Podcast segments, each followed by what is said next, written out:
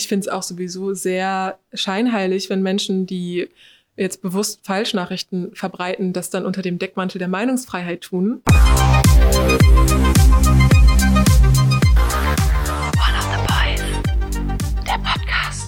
Hallo, willkommen zurück zu einer neuen Folge von One of the Boys, der Podcast.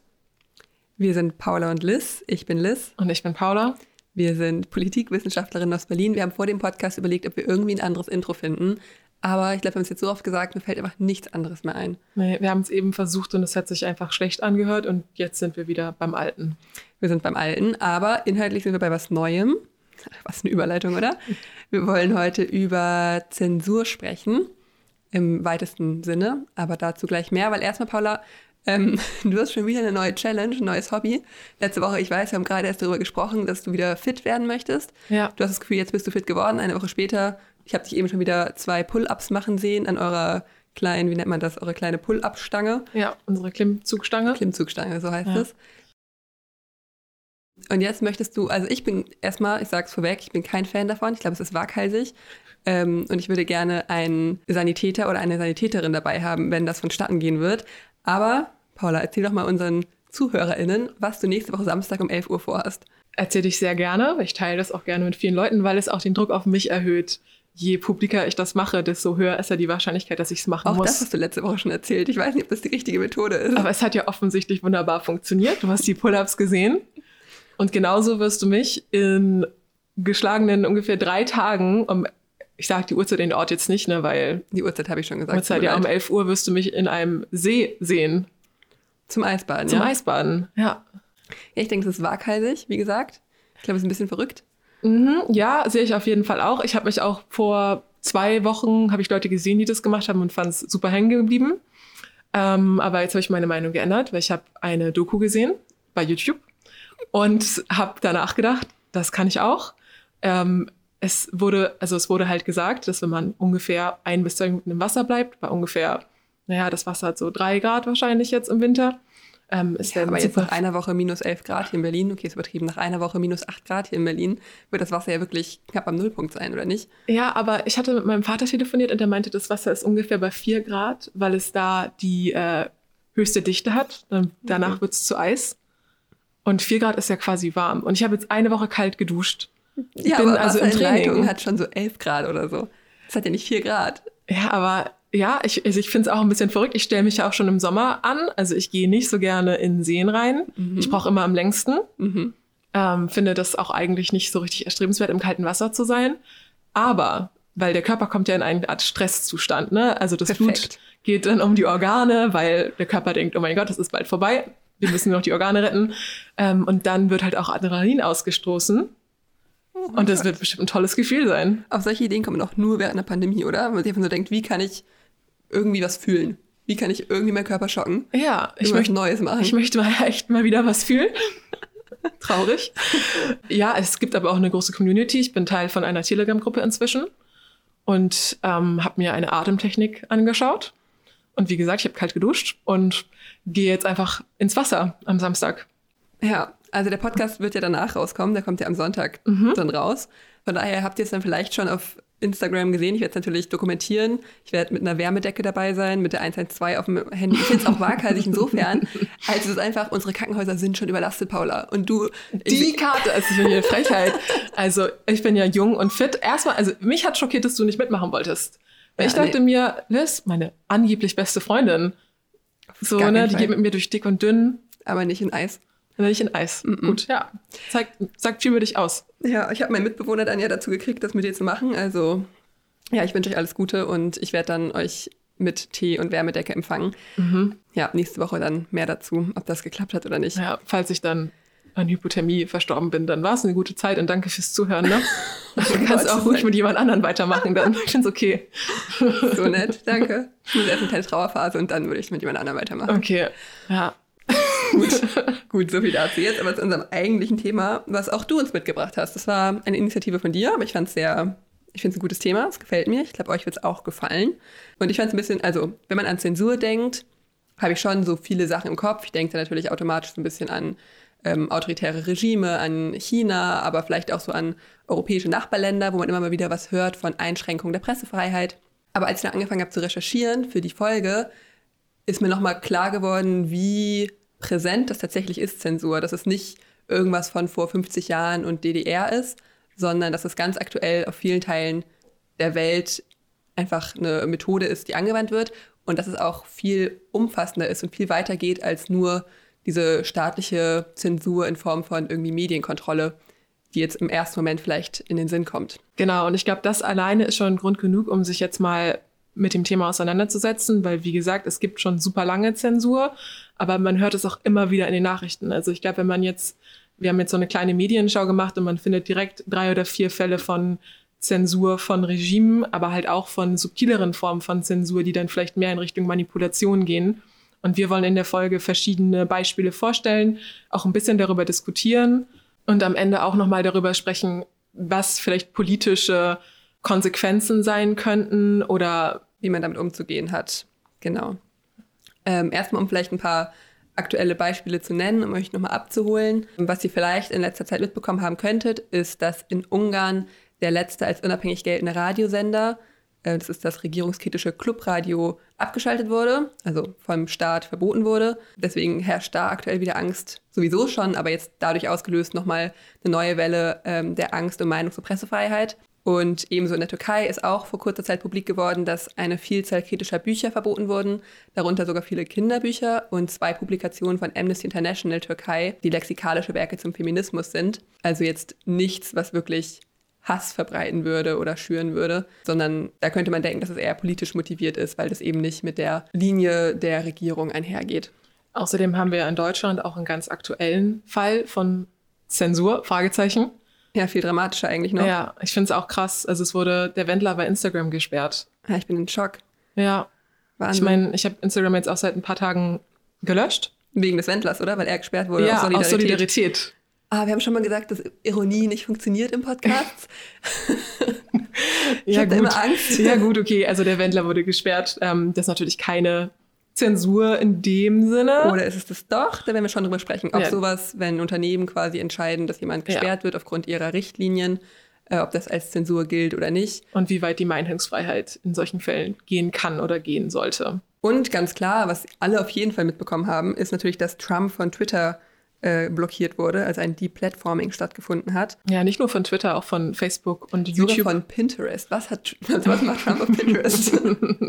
Aber gut, genau. Und das ist auch viel diskutiert worden, ob das jetzt Zensur sei oder nicht, ob die Unternehmen ihre Macht richtig genutzt haben oder nicht, zu spät, wie auch immer. Auch das soll noch ein Thema sein. Also eine ganze Menge Fälle auf jeden Fall. Genug Material ist da.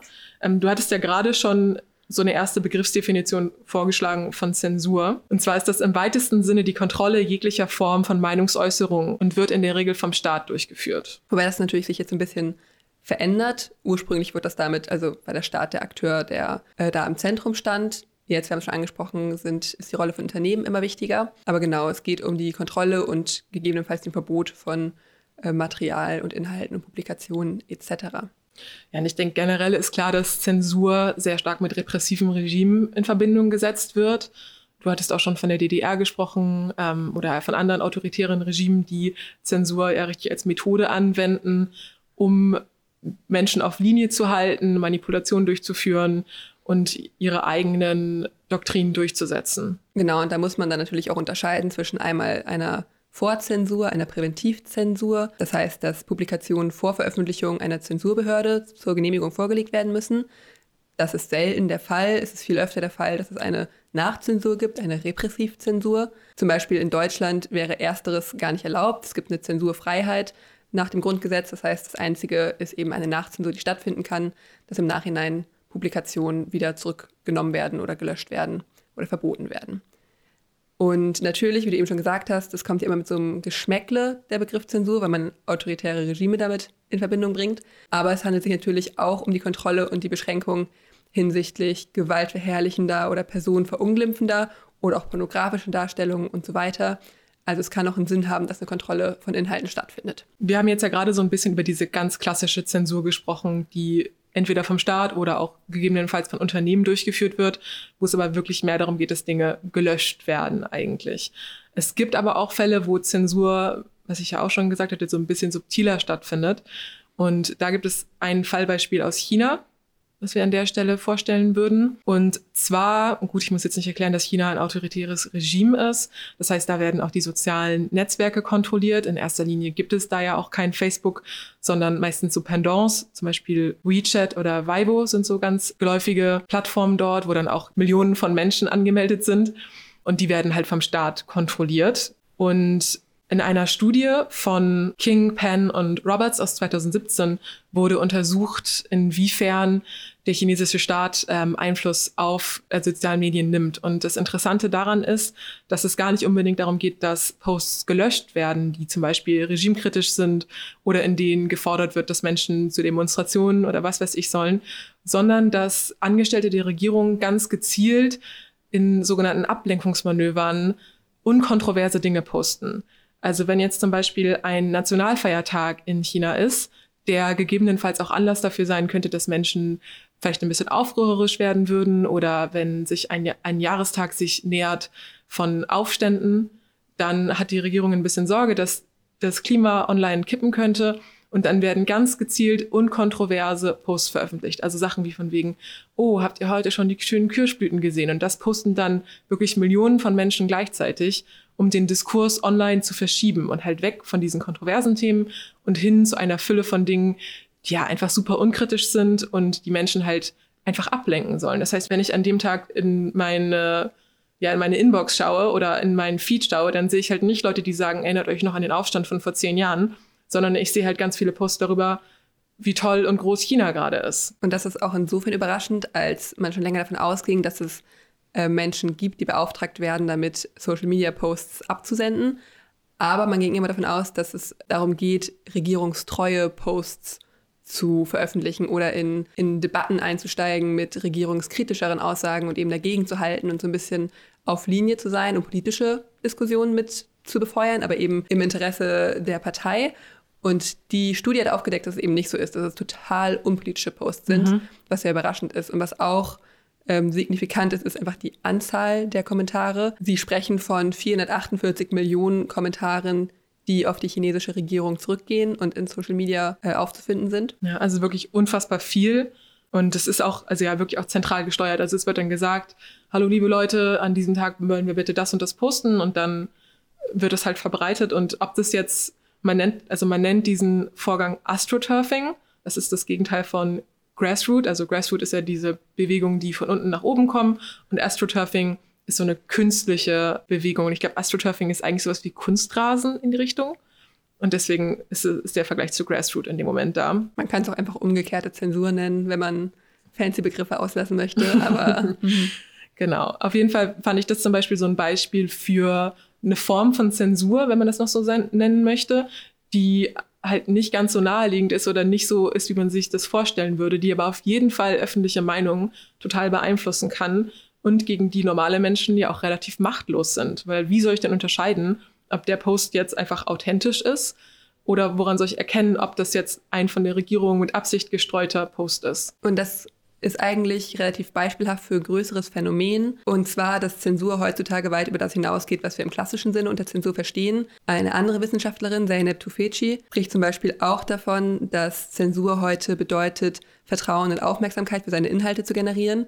Das heißt, es geht zum Beispiel auch darum, dass man für Fake News-Portale so viel Aufmerksamkeit und Vertrauen in der Bevölkerung schafft, dass die von mehr Menschen erstmal gesehen wird, aber auch als glaubwürdig eingestuft wird und eben weiterverbreitet wird.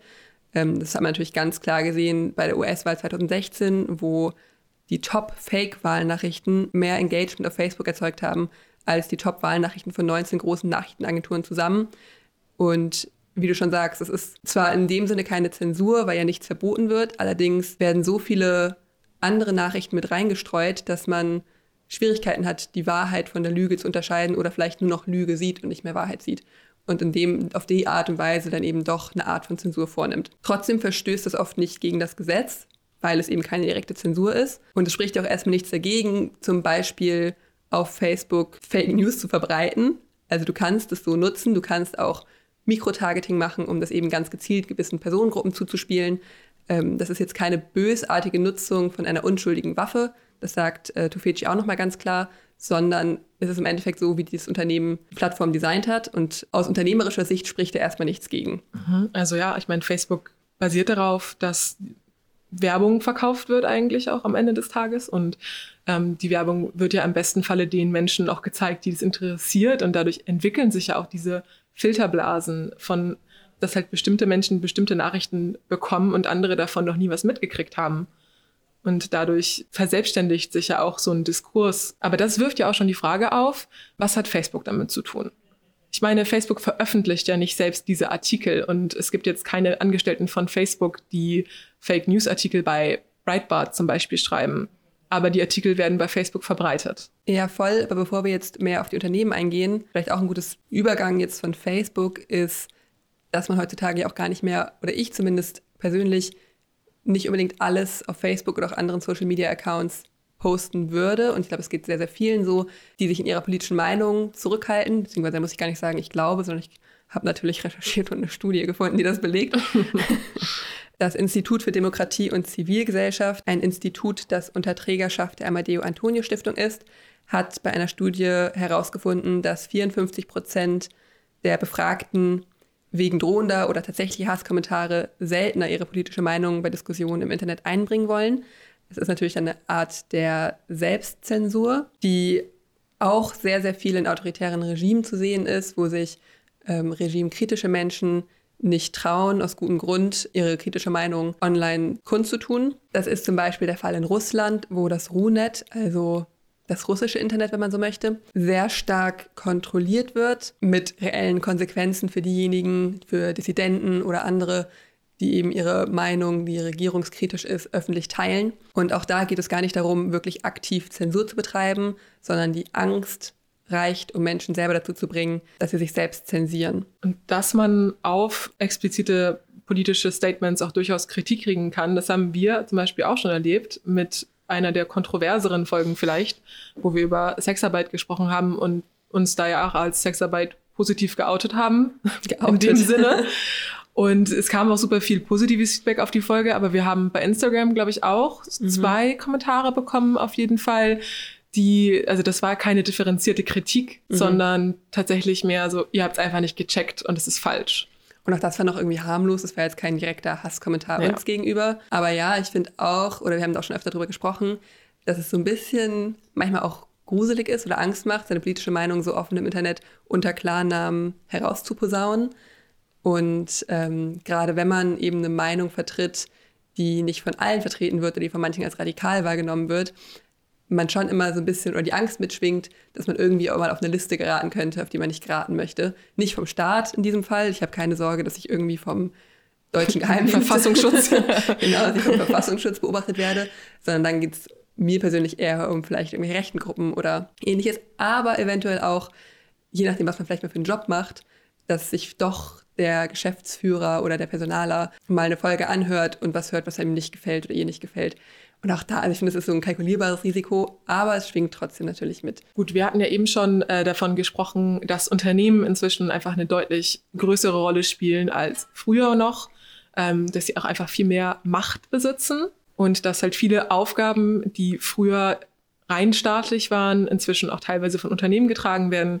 Das hat natürlich Pros und Kontras. Hm. Man muss vielleicht einwerfen vorher noch, dass es natürlich, bevor es jetzt Internet gab und Social Media und so weiter, es ja auch schon immer Medieneliten gegeben hat. Das heißt, auch da gab es ja immer schon bestimmte Personengruppen oder halt bestimmte Organisationen, die auch die Macht hatten, zu entscheiden, was geschrieben wird, was nicht geschrieben wird, was veröffentlicht wird, was nicht veröffentlicht wird. Also es ist jetzt nicht völlig neu die Entwicklung, dass eine nichtstaatliche, ein nichtstaatlicher Akteur irgendwie eine Entscheidungsmacht hat über öffentliche Meinungen oder zumindest das beeinflussen kann. Mhm. Und was da ja auch reinspielt, ist natürlich sehen wir eine Verschiebung vom Diskurs, dass es früher einfach deutlich mehr klassische Medienformate waren, wie zum Beispiel Fernsehen und Zeitungen ähm, und Radio wahrscheinlich, aber dass wir inzwischen natürlich schon das immer noch haben, aber hinzu kommt halt noch der Diskurs, der online stattfindet, auf Plattformen wie Facebook, Twitter, YouTube vielleicht zu einem gewissen Maße noch. Und laut Donald Trump dann ja auch Pinterest. Ähm, auf jeden Fall viel mehr Plattformen. Und es macht es natürlich auch zu einem gewissen Maße viel unübersichtlicher. Und die Plattformen haben natürlich insofern auch an Relevanz noch gewonnen, weil sie globale Netzwerke sind. Es ist nicht mehr nur das weiß ich nicht, öffentlich-rechtliche Fernsehen in Deutschland, was natürlich auch schon eine gewisse Macht hat, sondern Facebook ist einfach ein meinungsbildungsrelevanter Akteur von unermesslichem Ausmaß, ebenso wie vielleicht andere große Player, ich weiß nicht, Google, dem ja YouTube gehört, hast du schon gesagt. Es gibt einfach so eine Handvoll von einfach sehr, sehr, sehr präsenten und mächtigen Plattformen in dem Zusammenhang. Und das soll jetzt auch gar nicht so schwarzmalerisch sein, was Online-Diskurse angeht, weil eigentlich steckt ja auch ein super großes Potenzial da drin, dass Voll. jeder Mensch inzwischen seine Meinung halt äußern kann mhm. und die auch sofort verbreiten kann für ganz, ganz viele Menschen. Und das ist auch wirklich eine Form von Kommunikation, die es vorher nicht gab. Das ist eigentlich eine Demokratisierung. Dessen, genau. Ne? Und viel, viel Total. niedrigschwelliger. Solange man Internetzugang hat, kann man in den meisten Fällen halt super viel erreichen. Nichtsdestotrotz, wie eben jetzt der Fall von Trump gezeigt hat, kommt immer mehr die Frage auf, wie viel Macht Unternehmen wirklich haben dürfen in dem Zusammenhang. Deswegen lass uns doch mal kurz nochmal über dieses Deep-Platforming sprechen. Ich muss sagen, der Begriff Deep-Platforming war für mich nicht so geläufig, bevor ich dieses Thema hier aufgearbeitet habe. Ja, ich kenne es halt mehr aus dem Kontext, dass man sagt, man soll Rechten keine Plattform geben. Das wäre dann sowas wie, wenn bei Hart aber fair schon wieder jemand von der AfD eingeladen wird. Aber in dem Sinne von Trump ist es halt in die Richtung gemeint, dass ihm halt seine Lieblingsplattform, was ja Twitter auf jeden Fall war, mit bis zu 30 Tweets und Retweets am Tag, ihn einfach gesperrt hat. Aber er ist natürlich auch nicht der erste Mensch, der gedeplatformt wurde, sondern normale Menschen werden teilweise auch gedeplatformt oder manchen wird auch, also ein klassisches Beispiel in dem Zusammenhang sind SexarbeiterInnen, die eigentlich auf keiner Social Media Plattform Raum finden, weil sie eben immer gegen die Community-Regeln verstoßen, sobald es irgendwie um Sexarbeit geht. Oder auch politische AktivistInnen. Ähm, dafür haben wir jetzt zum Beispiel kurdische AktivistInnen ein, sind öfter mal davon betroffen, dass ihre Konten gesperrt werden oder sogar gelöscht werden. Und ich glaube, das ist auch der springende Punkt, dass natürlich bei vielen Leuten, glaube ich, war erstmal so ein Aufatmen und so, ach, endlich hat er keine Plattform mehr bei Donald Trump. Aber natürlich ist es, kommt es immer auf den Fall darauf an, wie ihm jetzt gerade die Plattform genommen wurde und nach welchen Regeln das passiert. Und diese Regeln werden bis heute von den Unternehmen festgelegt. Und das ist, glaube ich, dann wieder die Frage, in dem Moment, wo es wirklich politische Auswirkungen hat, reicht es aus, dass Unternehmen einfach dann entscheiden, was erlaubt ist und was nicht. Was, glaube ich, besonders aufgefallen ist, ist die Willkür der Regeln, dass alle Plattformen ihre eigenen Regeln haben, dass eine Zeit lang Trumps Verstöße gegen die Community-Richtlinien von Twitter noch ausgehalten wurden mit der Begründung, dass er newsworthy ist, also dass er quasi Neuigkeiten produziert, die relevant sind und dass es deswegen auch in Ordnung sei. Und dann wurden, wurde davon eben wieder Abstand genommen, als es die Proteste und den Sturm auf das Kapitol gab. Wo man halt vorwerfen könnte, okay, sie haben Trump ab dem Zeitpunkt gesperrt, wo er eh die Wahl verloren hatte und wo sie keine Konsequenzen mehr von ihm erwarten konnten. Und natürlich, also ich fand den Schritt jetzt persönlich auch gerechtfertigt, weil Worte führen zu Taten und seine Worte haben einfach Menschen dazu angestachelt, diese extrem gewaltvollen Taten zu begehen. Andererseits, er ist ein legitim gewählter Präsident. Er hat ein politisches Mandat und es hat jetzt einfach ein Unternehmen entschieden, das nicht politisch legitimiert ist, dass diese Person keine Plattform mehr hat. Klar, das ist der Präsident der USA, der hat noch tausend andere Plattformen. Der hat auch noch die normale klassische Presse, mit der er sprechen kann und der sein, die seine Botschaft herausbringen wird. Ja, aber das würde man jetzt denken. Aber hatte man nicht echt den Eindruck, dass es still um ihn geworden ist? Ich habe das Gefühl, seitdem. Ja, gut, aber er ist auch seiner Präsidentschaft, ist, seine Präsidentschaft ist vorbei. Ja. Es wäre so oder so stiller um ihn geworden. Aber ich denke, also ich glaube trotzdem, wenn er jetzt noch Twitter hätte, wäre seine Reichweite höher. Aber gut, es wird spekulativ. Ähm, aber ja, ich verstehe, ich sehe deinen Punkt auf jeden Fall. Es kann eigentlich nicht, oder ist es okay, wenn dann Twitter einfach sagt, ja, jetzt löschen wir dich. Die letzten drei Jahre fanden wir es irgendwie noch okay, aber jetzt, jetzt musst du auf einmal gehen. Und ich denke, ein Argument, was dann immer wieder fällt, ist natürlich, dass es Meinungsfreiheit gibt und dass Unternehmen die Meinungsfreiheit nicht einschränken dürfen. Man begibt sich immer in dieses Spannungsfeld zwischen Meinungsfreiheit und Hassrede. Also wo hört Meinungsfreiheit auf und wo fängt Hassrede an und wie soll das reguliert werden? Und ich glaube, sehr viele sind sich einig, dass Hate Speech im Internet nicht in Ordnung ist, dass es reguliert werden muss dass es nicht sein kann, dass irgendwelche Drohungen oder Verleumdungen oder Aufrufe zu Gewalt im Internet verbreitet werden. Was man vielleicht auch nochmal dazu sagen kann, ist, dass Hate Speech ein gruppenbezogenes Phänomen ist. Das heißt, es geht nicht nur unbedingt, oder es geht eigentlich nicht um individuelle, weiß ich nicht, Streitigkeiten, dass, ich weiß nicht, wir beiden haben uns zerstritten und ich poste dann irgendwas Negatives auf deiner Seite, weil ich dich irgendwie blöd finde, sondern es geht eben um, um Äußerungen und Kommentare, die eingewoben sind in Diskriminierung jeglicher Art, sei es irgendwie Rassismus, Homophobie oder an andere Abwertungen von Gruppen. Ja, Volksverhetzung zum Beispiel ist auch verboten. Und ich denke, das sind auch diese Grenzen der Meinungsfreiheit. Und tatsächlich ist Beleidigung auch verboten. Also wenn mich jemand jetzt online beleidigt, ist das keine Meinungsfreiheit mehr in dem Moment. Oder in dem Moment überwiegt quasi dieses Beleidigungsverbot. Aber es ist halt wirklich ein sehr komplexer Sachverhalt, weil natürlich ist Freiheit ein hoher demokratischer Wert. Gleichzeitig ist es auch nicht der einzige demokratische Wert. Und an sich ist es ein krudes Argument zu sagen, dass Hate Speech erlaubt sein muss oder einfach generell Meinungsfreiheit über allem steht, weil gerade Hate Speech eben auch Meinungsfreiheit einschränken kann.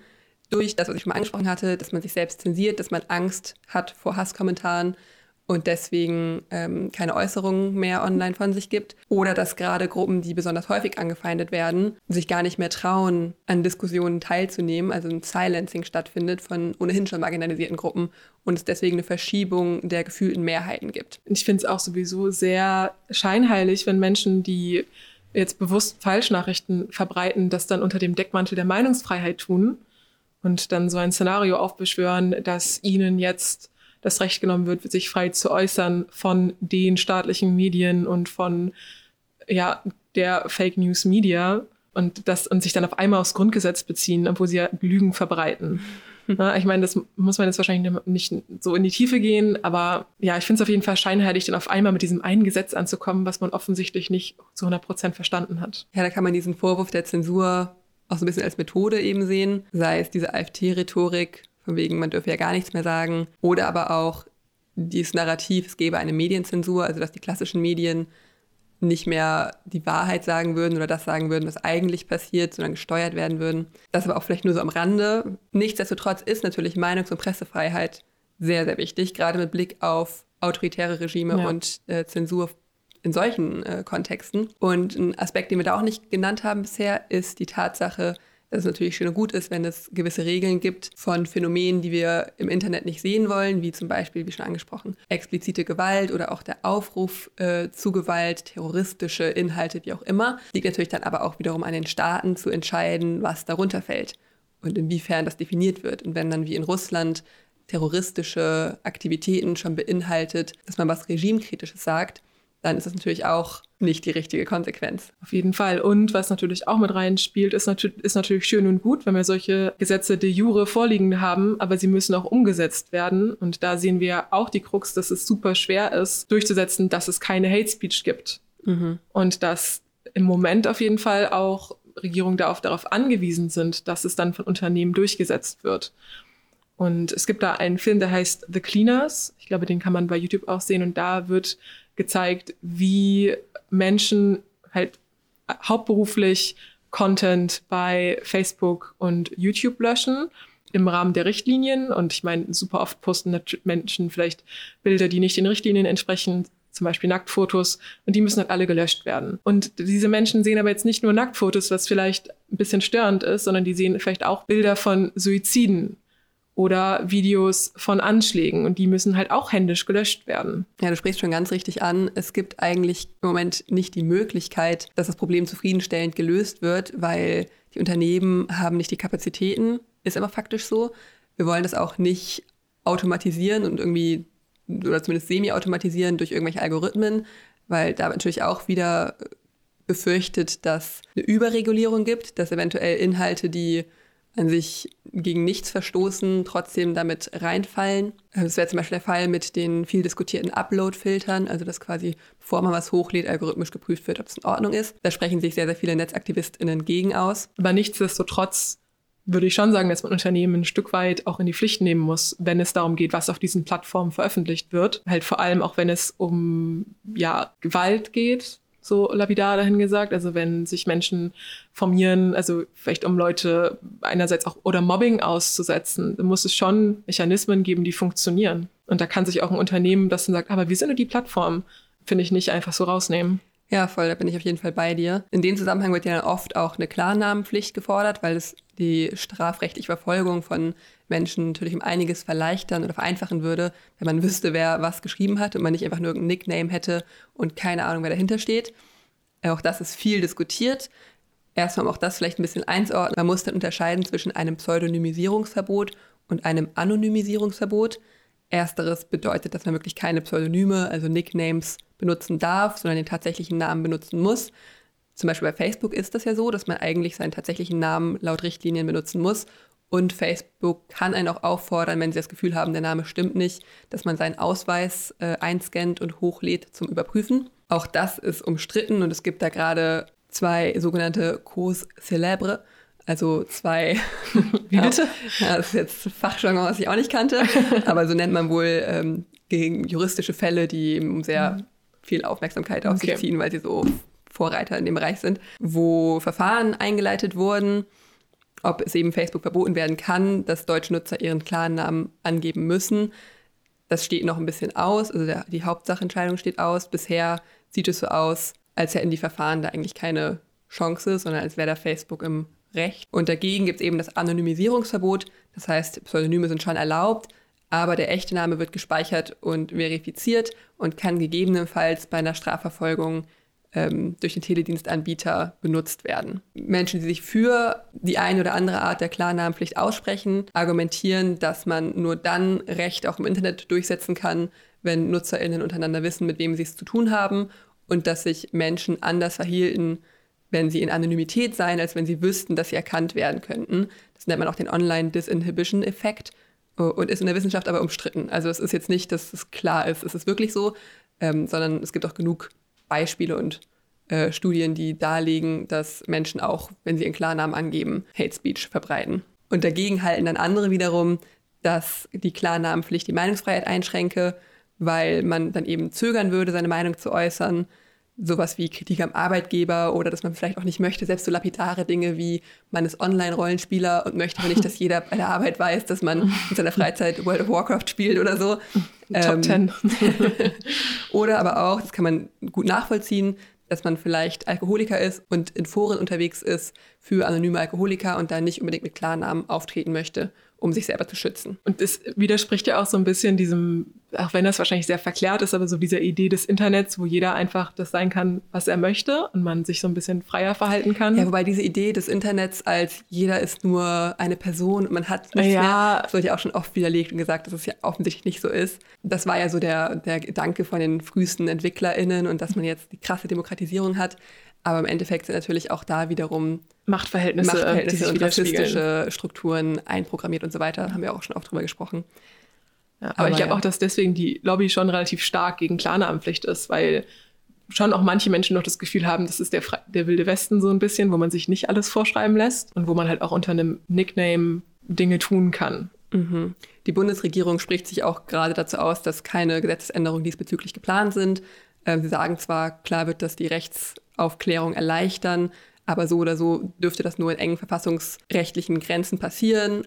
Aber das scheint jetzt zumindest in nächster Zeit nicht auf der Agenda zu stehen. Ich schätze, dass sich da auch ganz schön Widerstand regen würde in der Gesellschaft. Glaube ich auch, auf jeden Fall. Und das leitet uns jetzt aber auch schon so ein bisschen über zu eventuellen politischen Konsequenzen oder politischen Reaktionen auf das, was wir gerade beschrieben haben. Also auf diese Fälle von Hate Speech auf oder auch auf die Rolle von Unternehmen und inwiefern der Staat darauf reagieren sollte. Ja, vielleicht erstmal so ganz normativ, was sollten politische Konsequenzen sein, wenn es um die Rolle von eben Social-Media-Plattformen geht, wie angesprochen dann darf es einfach keine willkürlichen Sperrregelungen geben oder generelle Spielregeln. Wir haben im Moment noch sehr komplizierte und intransparente Moderationskriterien und generelle Mechanismen der Plattform. Sie sollten aber viel stärker reguliert werden und es sollte ein Rahmen gesetzt werden von der Politik, der zum Beispiel Nutzerinnenrechte stärkt. Das könnte sowas sein wie ein Widerspruchsrecht, also ein Putback, dass wenn man gesperrt wird, man dem widersprechen kann und das dann wiederum an irgendeine unabhängige Stelle geht, die das prüft. Generell muss es mehr Transparenz über Moderationspraktiken und Regeln geben, um diese Marktmacht der Plattform zu begrenzen. Aber es ist natürlich auch niemandem geholfen, wenn jetzt der Staat allein die Regeln vorgibt weil dann sind wir eben wieder irgendwie in einem autoritären System. Das ist so ein bisschen das Paradox und die, ja eigentlich die nicht lösbare Situation aktuell, in der wir stecken, weil weder der eine noch der andere das Kompletto reg regulieren sollte. Mhm. aber auch weder der eine noch der andere Kapazitäten hat, das zufriedenstellend zu regulieren. Was ich aber ganz nett fand, was ich in, ich glaube, auch in einem Podcast oder so mal gehört habe oder irgendwo gelesen habe, dass das Internet ja auch sehr jung ist. Es gibt Google seit 19 Jahren oder so. Seiten wie Facebook und Twitter sind noch viel, viel jünger. Und auch bei den Autos war es ja am Anfang so, dass es keinen Sicherheitsgurt gab, dass es keinen Airbag gab und so weiter. Und dass das alles mit der Zeit nachgerüstet wurde und wir uns ja gerade auch in der Zeit befinden, wo viele Dinge geregelt werden und wo über sowas gesprochen wird. Und ähm, es ist vielleicht ein bisschen naiv, aber ich finde es auch mal schön, so eine kleine mhm. optimistische Stimme ja, zu sehen, dass es irgendwie, dass mehr da dran ist und dass es viele Leute gibt, die hinterher sind. Ja, ich finde, man sollte jetzt nicht nur, weil bestimmt momentan viele Dinge nicht gut laufen, das per se verteufeln und sagen, oh mein Gott, Facebook ist böse, Twitter ist böse, alles nur Fake News und Filterblasen und was weiß ich. Weil nach wie vor hat es ein unglaublich großes demokratisches Potenzial. Mhm. Und es gibt ja auch Mechanismen, wie zum Beispiel diese Fact-Check-Funktion, ähm, die wir jetzt öfter sehen, die ja vielleicht so ein Ansatz sein kann, um zu zeigen, okay, die Person hat hier ihre Meinung gesagt, es gibt aber auch noch die und die und die Quelle und du kannst dich selber informieren. Und dann vielleicht aufgrund von der neuen Wissenslage ja entscheiden, ob du der Person jetzt glaubst oder nicht. Und dann ist die Meinungsfreiheit ja auch nicht eingeschränkt. Dann würde natürlich diese ganze Moderation auch so ein bisschen journalistische Züge kriegen. Und auch da, wir sehen ja auch, dass zum Beispiel der klassische Rundfunk, also das öffentlich-rechtliche Fernsehen zum Beispiel in Deutschland, ähm, ja auch gewissen Regeln unterliegt. Und dass man auf ähnliche Art und Weise ja auch große Plattformen, also zumindest diese meinungsbildungsrelevanten AkteurInnen wie Facebook und Twitter etc., ähnliche Regeln vorschreiben könnte. Das heißt, dass es zum Beispiel ein Gremium gäbe, das pluralistisch besetzt ist, aber klar vom Staat getrennt ist, äh, was eben diese Regeln ausarbeitet und darauf achtet, dass sie eingehalten werden. Aber es ist auch nicht so, als würde hier gar nichts passieren, als würde die Politik ähm, einfach nur zusehen und nichts machen. Ganz interessant ist das Plattformgrundgesetz der EU-Kommission, was am 15. Dezember vorgestellt wurde. Das ist erst ein Vorschlag und ist noch nicht komplett durch, aber es hat, für, hat sehr viel Aufmerksamkeit bekommen, auch bei NetzaktivistInnen, weil es eigentlich ein Schritt in eine ganz gute Richtung ist. Es ist ein Gesetzespaket, was einmal ein digitale Dienstegesetz und ein digitale Märktegesetz umfasst. Äh, und es handelt sich so ein bisschen um das digitale Leuchtturmprojekt der EU-Kommission und Ursula von der Leyen wird seit einem Jahr ungefähr erarbeitet. Dieses Gesetzespaket umfasst viele verschiedene Dinge. Unter anderem müssten besonders große Plattformen hinsichtlich ihrer Community-Standards den Menschenrechten Rechnung tragen, also zum Beispiel Meinungsfreiheit. Und das wird sowieso viel gefordert, dass sich diese ganzen Regeln mehr an den Menschenrechten orientieren sollen, weil das ja eben auch globales Regelwerk ist. Äh, außerdem wäre dieses besprochene Widerspruchsrecht für NutzerInnen verpflichtend, sodass man äh, Entscheidungen der Plattform zur Moderation anfechten kann und es soll eine externe und unabhängige Ombudsstelle geben, die als Schlichtungsstelle eingesetzt werden soll. Und schon jetzt gilt, also das ist ja alles noch so ein bisschen in der Planung und ein Vorschlag, aber schon jetzt gilt, dass Suchmaschinen ihre Kriterien für die Auflistung von Suchergebnissen offenlegen müssen, was eine Transparenz von Algorithmen fördern soll, was insofern super wichtig ist, als wir wissen, dass oft Algorithmen so funktionieren, dass das, was am meisten Engagement kriegt, sei es im positiven oder negativen Sinne, auch am meisten verbreitet wird. Weswegen eben gerade Hate Speech und ja, so kontroverse Tweets von Trump besonders viel Aufmerksamkeit bekommen haben. Oder auch bei YouTube, dass einem irgendwie immer krassere Sachen angezeigt mhm. werden, immer rechtspopulistischere, rechtsextremere Sachen angezeigt werden, weil eben der Algorithmus so funktioniert. Ja, und das spielt ja auch ein bisschen in die Natur des Menschen rein, dass man eher auf das klickt, was jetzt ein bisschen krasser klingt und was ein bisschen kontroverser ist. Und dadurch hat man wieder einen Klick mehr und fördert das Ganze mehr und so weiter und so fort. Vielleicht müssen wir auch mal so richtig krasse Titel angeben jetzt bei unseren Podcast-Folgen. ja. Äh, ich weiß nicht, ob man die Zielgruppe dann haben möchte, ne? Nee. nee. Ich glaube, ja, unsere, es wird sich immer ein bisschen lame anhören, unsere Titel wahrscheinlich. Ja. Naja. Vielleicht Zensur ist ja schon vielleicht ein bisschen spannender. Sprechverbote. Sprechverbot. Mhm. Mhm. Ich finde das Gute an dem Gesetz, oder also erstmal finde ich es auch ganz gut, dass die EU mal gemeinsam da etwas anleiert, was für alle gilt. Und ähm, ich glaube auch, dass es Sinn ergibt, dass sich die EU da auch positioniert und dass man auch einfach klar macht, ähm, am Ende sind es Demokratien und am Ende sollte halt der Wille des Volkes gelten und nicht der Wille von Unternehmen, die von Privatakteuren geführt werden. Ähm, und da kann man auch durchaus ein bisschen, bisschen mutiger sein. Und es ist ja keine Zensur in dem negativen Sinn, der in der öffentlichen Meinung oft vorherrscht. Ja, so viel zum Thema Zensur. Ich glaube, es war wieder ein bisschen chaotisch, aber wir haben versucht, so viele, so viele Dinge wie möglich unterzubringen und euch so ein bisschen Überblick zu geben. Mhm. Und ich denke, das wird ja auch ein Thema sein, was uns jetzt noch weiterhin begleitet. Was ja. ist ja gerade gesagt, das Internet steht noch in den Kinderschuhen. Ja, so ähm, und dann werden wir halt sehen, ob wir, ein, ob wir einen Frontalcrash vor uns haben in dem metaphorischen Auto oder ob wir bald Poetisch, Paula. Ja. Oder ob wir bald sicher angeschnallt weiterfahren. Oh. Mhm. Okay, also ihr könnt wie immer natürlich eure Meinung mit uns teilen, sowohl auf Instagram als auch per E-Mail. Die Ja. Adresse findet ihr auf unserer Homepage oneoftheboys.org. Ja, mit Klarname, aber ihr könnt es auch anonym schreiben, das ist okay. Ja. Aber bei Hate Speech zeigen wir euch an. Bei Hate Speech bitte mit Klarnamen, damit wir euch anzeigen können. ähm, ja, ist doch gut, oder? Wir lassen es dabei. Ja, ich, also ich finde es gut, dass du die Folge jetzt mal auch bewertet hast in dem Moment, ja. Ich fand die Folge auch gut. ähm, und dann hören wir uns in zwei Wochen wieder. Bis dahin. Ciao.